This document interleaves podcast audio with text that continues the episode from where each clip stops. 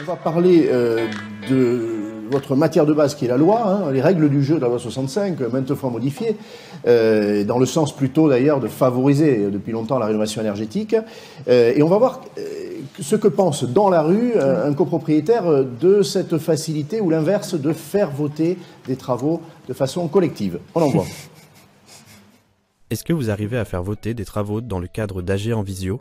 Moi, ça m'est arrivé de faire des AG en visio Vu qu'il y a certains copropriétaires pour lesquels ça marchait pas, j'en avais un au téléphone, l'autre au téléphone portable en haut-parleur et certains en visio mais sans caméra. Le son marchait pas bien donc non clairement, j'en ai, fait deux trois mais j'ai arrêté. Impossible. Alors, euh, très intéressant, on, entend l'une de vos consoeurs hein, qui euh, dit la vérité, et qui décrit ce que vous expliquez, hein, euh, année très particulière. avec quels outils peut-on travailler aujourd'hui, sachant que de cette période, il va rester sans doute qu'on va peut-être vouloir moins d'assemblée générale physique, vous allez me donner votre sentiment, et, peut-être utiliser un peu plus dans ce domaine-là aussi le digital. Euh, il y a la question des majorités. Je disais tout à l'heure, pour simplifier, que depuis des années, les évolutions de la loi 65 allaient dans le sens de faciliter euh, les travaux, notamment de rénovation énergétique. Qu'est-ce qu'il en est? Est-ce qu'il faut aller encore un petit peu plus loin? Euh, sur ce sujet-là euh, le, le, regard d'Estelle, est-ce que, avec tout particulièrement ceux qui euh, euh, sont les plus fragiles dans les copropriétés, qu'est-ce qu'on peut dire à ce sujet-là? Quid des, euh, des, modes de décision, euh, le rôle de l'Assemblée générale, sans doute aussi le rôle majoré des préparations d'Assemblée générale, le rôle du Conseil syndical? Est-ce qu'il va falloir plus que jamais que les conseils syndicaux soient actifs, pilotés par les syndics? Comment, comment tu anticipes ce qui va se passer? Alors c'est un peu le grand fantasme hein, de simplifier les décisions en assemblée générale. Donc euh, c'est sûr qu'on se dit qu'en allégeant les assemblées générales, on va peut-être fluidifier les décisions et permettre aussi des régularités de prise de décision. Il y en a même qui pensent que le conseil syndical devrait euh, être décisionnaire dans ces matières-là. Je l'ai entendu de la part de syndics il n'y a pas très longtemps dans, un, les couloirs d'un congrès. alors bon, euh, on peut avoir un avis là-dessus. Ça c'est le modèle anglo-saxon où la copropriété c'est de la cooptation entre pairs. Donc on se choisit, on décide de vivre ensemble et effectivement il y a un board exécutif qui va prendre des décisions et qui va les décliner tout au long de l'année, qui va rendre compte. Euh, on n'est plus dans la démocratie. Donc disons que je ne suis pas sûre, en tout cas qu'aujourd'hui ce modèle-là, il soit complètement adapté au modèle français où il n'y a pas de cooptation de copropriété et il ne faut pas non plus forcément euh, complètement fantasmer ces modèles-là qui sont intéressants, mais qui sont intéressants quand on est dans une certaine élite, un certain entre-soi qui fonctionne bien mais qui ne peut plus fonctionner très rapidement quand on n'est plus dans cet entre-soi et quand on est dans cette mixité, cette diversité de, fonctionnement où on doit forcément euh, inciter chacun à s'intéresser à ce qui se passe dans la copropriété. Euh, nous, notre avis, c'est que euh, quand on est propriétaire d'un bien, il ne faut pas dénaturer la valeur de la propriété. Quand on est propriétaire d'un bien, prendre une décision une fois dans l'année en présentiel en assemblée générale, ça ne devrait pas être quelque chose d'excessivement aberrant et de compliqué à organiser et, et, se mobiliser, soit pour participer à ce temps où éventuellement, si on ne peut pas y participer, donner mandat euh, pour pouvoir être représenté le, moment venu.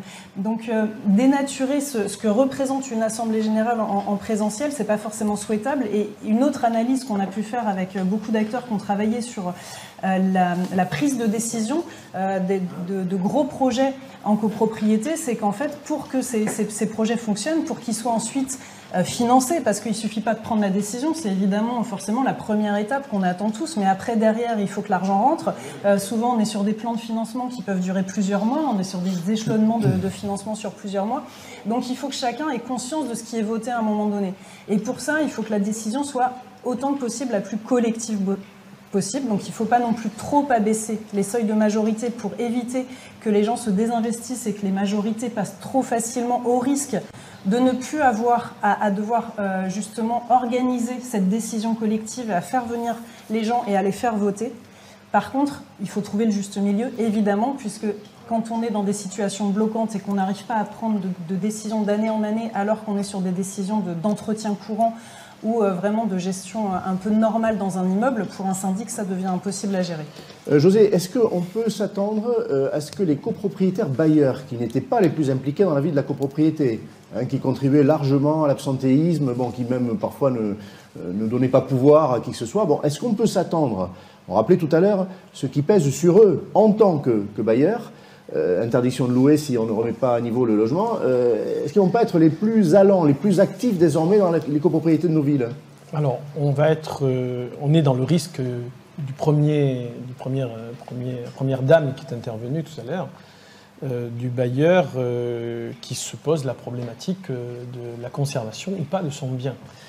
donc évidemment, il va y avoir un changement de comportement, mais et justement, pour boucler sur cette logique d'Assemblée générale et de majorité, je pense que ce serait dommage euh, de passer à côté d'un moment important, et je dis des deux ou trois prochaines années, un moment important de, de ce collectif, de se poser ces problématiques. C'est vrai que le syndic doit avoir ce rôle d'impulser, de se mobiliser sur le bâti, sa situation, son évolution. Mais ce débat ne doit pas rester qu'un débat de la presse, de la communication, c'est le débat des habitants. Hein, euh, Madame Dubrac évoquait les locataires, c'est le débat des habitants, c'est-à-dire le confort dans lequel on est, les copropriétaires, qu'ils soient bailleurs ou occupants, c'est un débat dans lequel aujourd'hui on doit se verser. C'est compliqué, donc ça mérite qu'on en parle. C'est difficile à financer, donc ça mérite qu'on ait des professionnels qui nous accompagnent.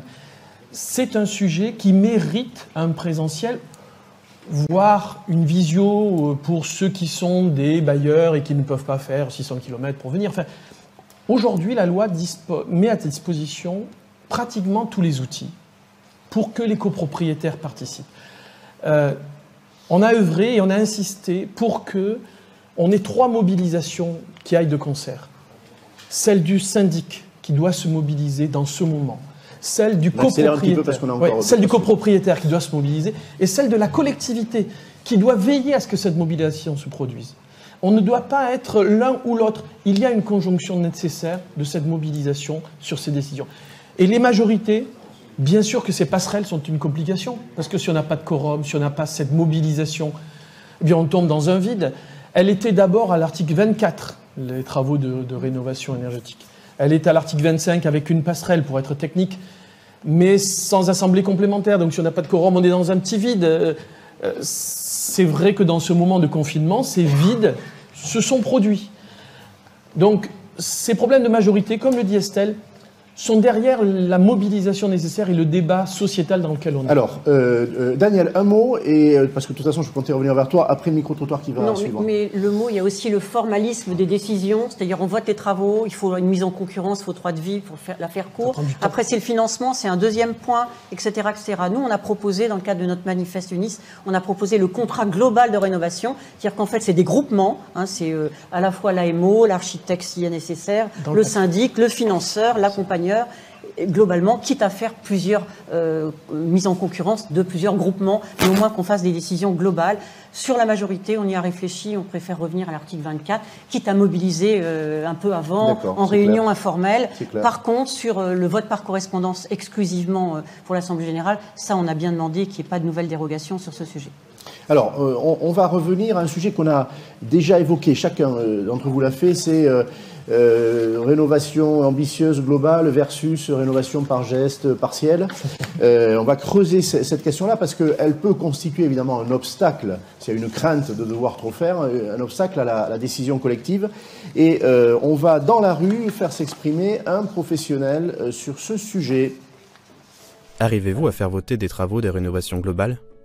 Il nous, faut des, il nous faut des partenaires qui, finalement, qui, qui gèrent pour nous euh, toute la partie en amont du vote des travaux. Une fois que tout est géré avec euh, le montant des travaux, les éventuelles euh, aides qu'on peut avoir, le reste à charge, une fois qu'on a le, global, ça nous permet de, pouvoir présenter en AG et là en général, c'est bien construit, ça passe.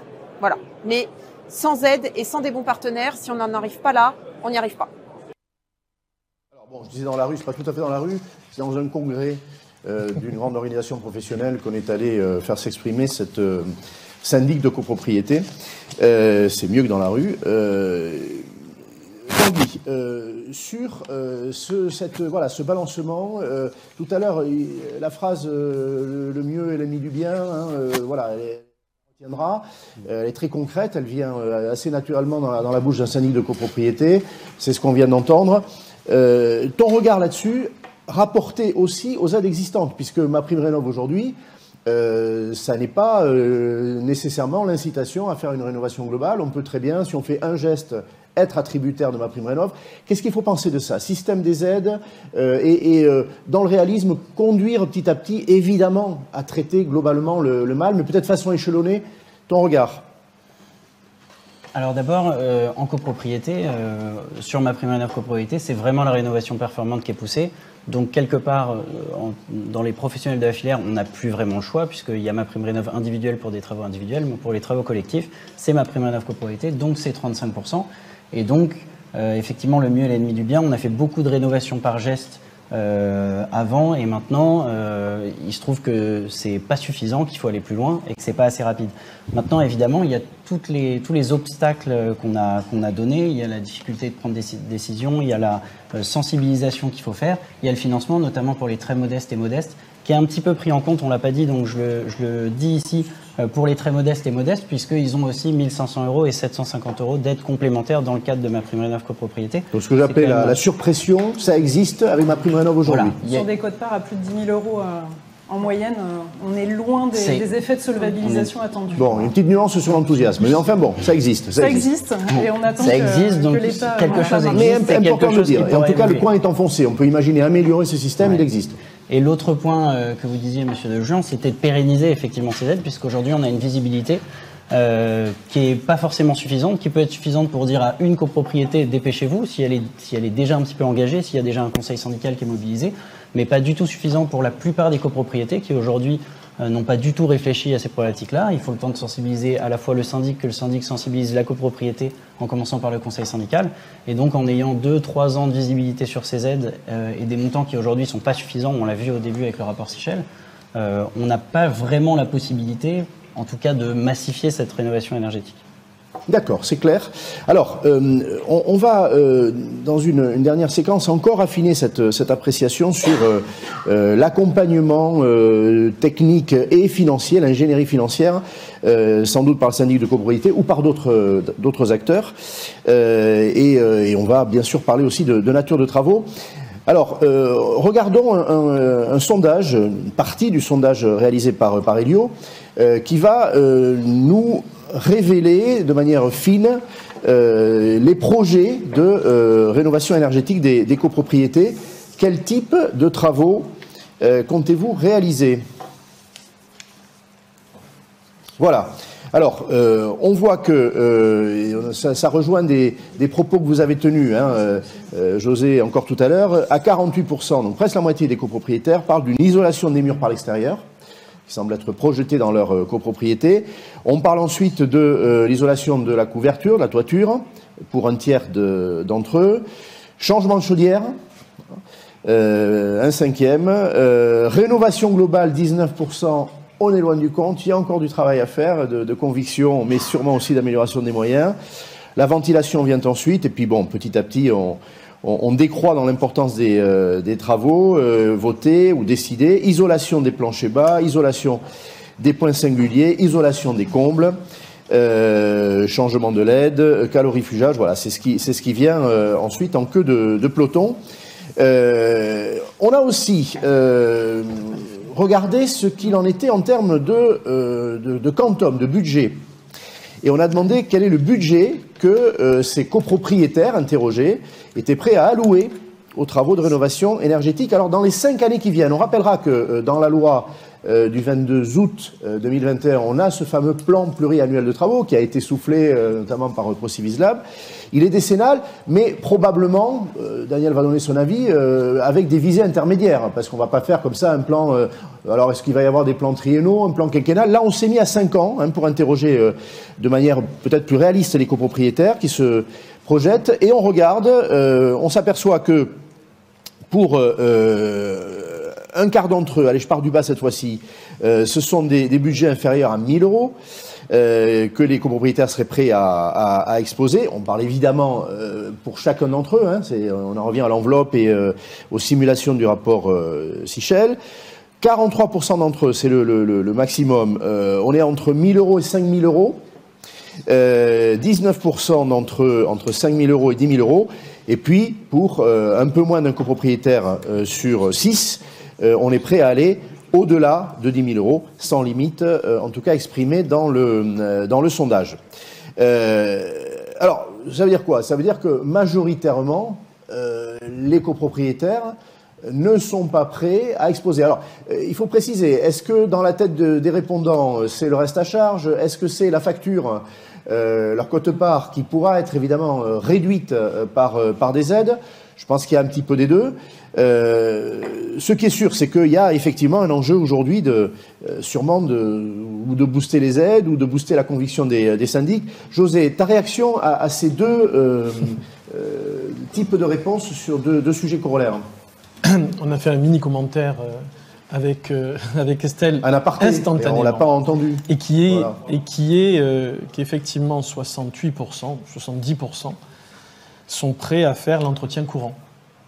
5000 euros, c'est grosso modo l'entretien courant. D'où très intéressant. D'où le fait que, mais c'est déjà très bien, parce qu'ils sont prêts à le faire. Ce qui, le, même, le même sondage il y a quelques années n'aurait pas eu ce même retour, puisque l'entretien courant était souvent refusé. Et qu'on a pris du retard sur l'entretien courant. Bien sûr, parce que ce que disait Estelle tout à l'heure, c'est le fait qu'on embarque toute une série de choses et pas seulement de la rénovation. Là, on dit, mais on est prêt à faire des travaux à hauteur de 5 000 euros, sous-entendu l'entretien courant d'une copropriété. D'où le fait qu'il faut vraiment aider ces gens-là à faire peut-être le complément, peut-être qu'ils sont prêts à faire 6 000 ou 7 000, hein, bien sûr. On a toujours, euh, on dit toujours un peu. Mais avec une mobilisation euh, d'aide qui permettent de passer ce cap. Et de passer ce cap, vous voyez bien que s'ils ont mis à 5 000 et qu'ils vont à 6 000, il faudra un effort, mais les mener à... parce qu'ils n'ont pas atteint 35% euh, comme le disait Estelle, dans un certain nombre de cas, ça ne pourra pas être atteint. eh bien, ça veut dire refuser les travaux. Donc en fait, on est en train de, faire des clivages, des exclusions, des distorsions, euh, à la fois en fonction de l'étiquette, en fonction de la typologie, en fonction de l'endroit, en fonction de la valeur du bien, en fonction des collectifs qu'il y a à l'intérieur. Et si on force, encore une fois, eh bien on va se retrouver dans des situations à gérer des situations difficiles, à avoir des impayés, à avoir des, embarras de relations entre les copropriétaires eux-mêmes, puis ensuite avec le syndic, et puis à la fin. Donc, ce que l'on voit, c'est quand même une marche. Que on commence à marcher. Euh, c'est génial parce que ça veut dire que la majorité des copropriétaires, 60, plus de 70, enfin 70%, sont prêts à entretenir leurs biens. Génial. Très bien, mais euh, il faut voir effectivement le, verre euh, à moitié plein. Estelle, on, a parlé de, des aides publiques, avec toujours d'ailleurs ce sentiment que nous avons que ça n'est pas notre argent. on rappellera que tout ça, c'est l'impôt sur le revenu hein, qui le permet. Euh, et qu'il y a donc des limites, et vous l'avez dit euh, tous, et par conviction, euh, et parce qu'il ne peut pas en être autrement, de toute façon, il va falloir mettre la main à la poche.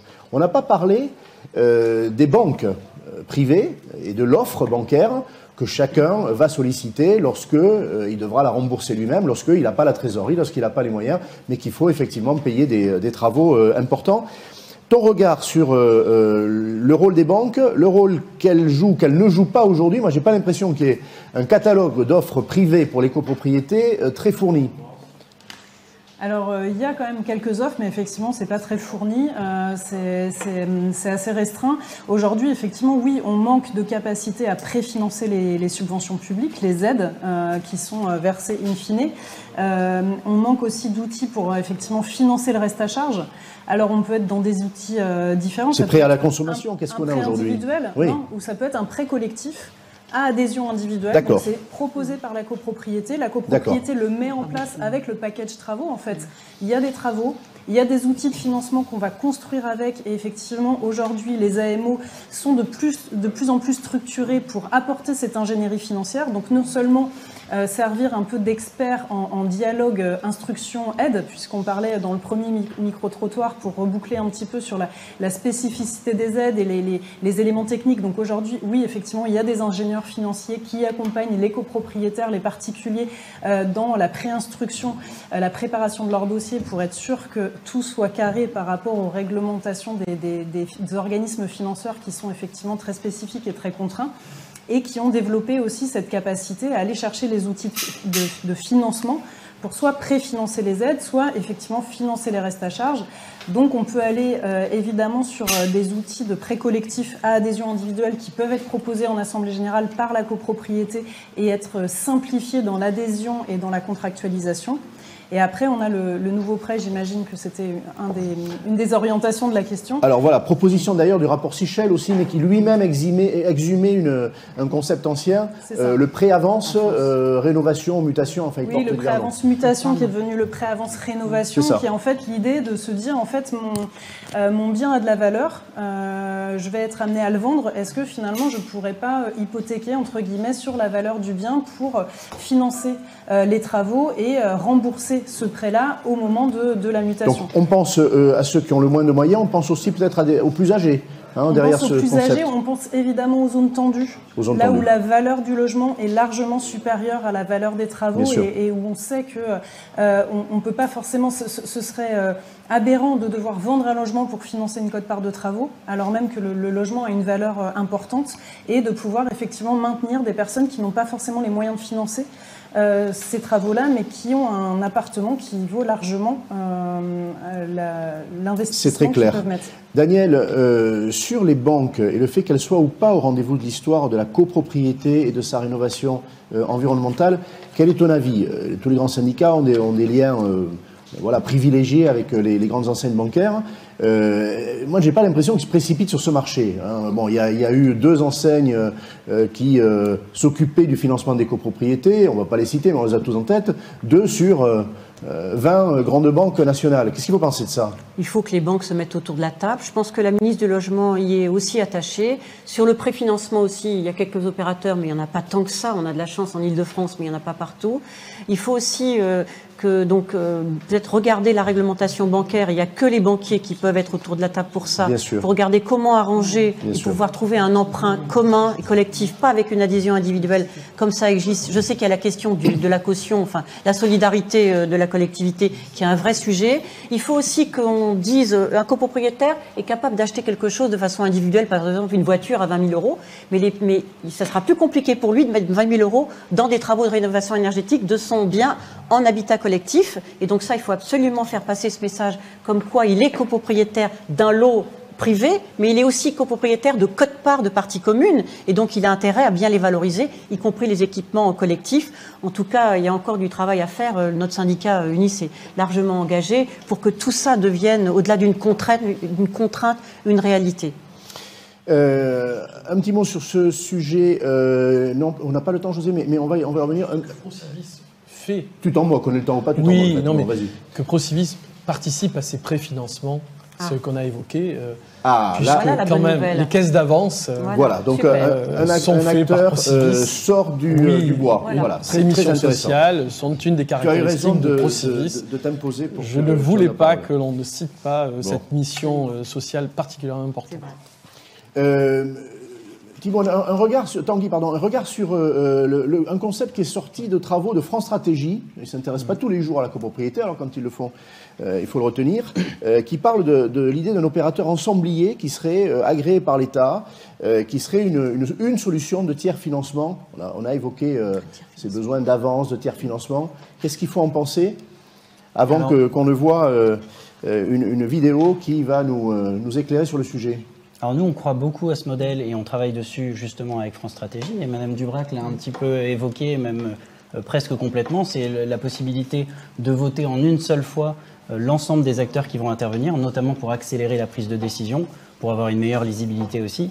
Euh, et dans le modèle de France Stratégie notamment, il y a un financement qui est fait par cet opérateur ensemblier et qui va pouvoir se rémunérer sur les gains énergétiques euh, qui vont être euh, euh, perçus par la copropriété. Donc l'opérateur ensemblier va en récupérer une partie. sous, forme de loyer, sous forme de loyer ou de redevance. Ça pose plein de questions évidemment, mais en tout cas le modèle est, en train de. Je te propose qu'une vidéo que vous avez contribué à réaliser nous éclaire peut-être mieux encore que vos propos. Le tiers financement. Lorsqu'un propriétaire ou un syndicat de copropriété envisage de faire des travaux de rénovation globale, ils peuvent contacter un opérateur ensemblier. Cet opérateur public ou privé agréé par l'État va établir l'audit énergétique et les préconisations de travaux à réaliser. L'opérateur peut réaliser lui-même ou faire réaliser les travaux par un sous-traitant. Il va également proposer un contrat de préfinancement de la totalité des travaux qui permettront de diminuer la consommation d'énergie.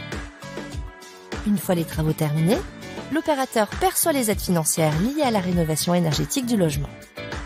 Selon les modalités du contrat de préfinancement, l'opérateur perçoit de la part du bénéficiaire jusqu'à 75% des gains réalisés sur la facture d'énergie, et ce, jusqu'au remboursement complet des travaux. Le ménage conservera 25% de ses gains. Toutefois, en cas de défaillance et d'absence de rentabilité de l'opération, selon des conditions établies à l'avance, l'opérateur pourra recourir à un fonds financier de garantie publique.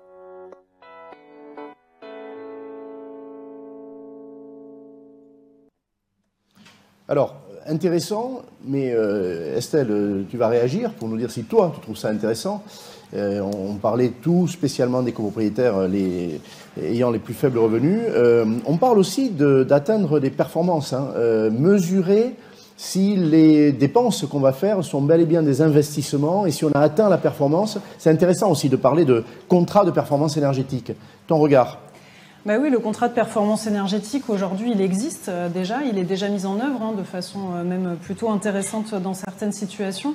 Euh, c'est un outil parmi d'autres. alors il ne faut pas se leurrer, ça répondra à certaines situations, à certains besoins évidemment, notamment aux grosses copropriétés, celles qui peuvent aller sur des travaux ambitieux, sur des travaux performants, qui effectivement nécessitent un gros investissement, mais qui peuvent être très rentables en termes de, performance, de gains énergétiques et qui peuvent permettre d'équilibrer ce mécanisme et ce, phénomène de de, retour sur investissement et d'économie d'énergie qui vont venir euh, permettre de, compenser l'effort financier euh, nécessaire en investissement. Donc euh, c'est un outil qui est très intéressant pour certaines situations. Après, c'est là où nous on considère que la palette, elle ne doit pas s'arrêter sur des, des outils comme ça très intéressants ponctuellement, puisque ça ne répondra pas à tous les besoins et qu'il faut qu'on arrive à décliner une palette d'outils qui vont être capables vraiment de répondre à toutes les situations si on veut vraiment aujourd'hui massifier, puisqu'on va peut-être juste rappeler que la moyenne des copropriétés en France, c'est une vingtaine de lots.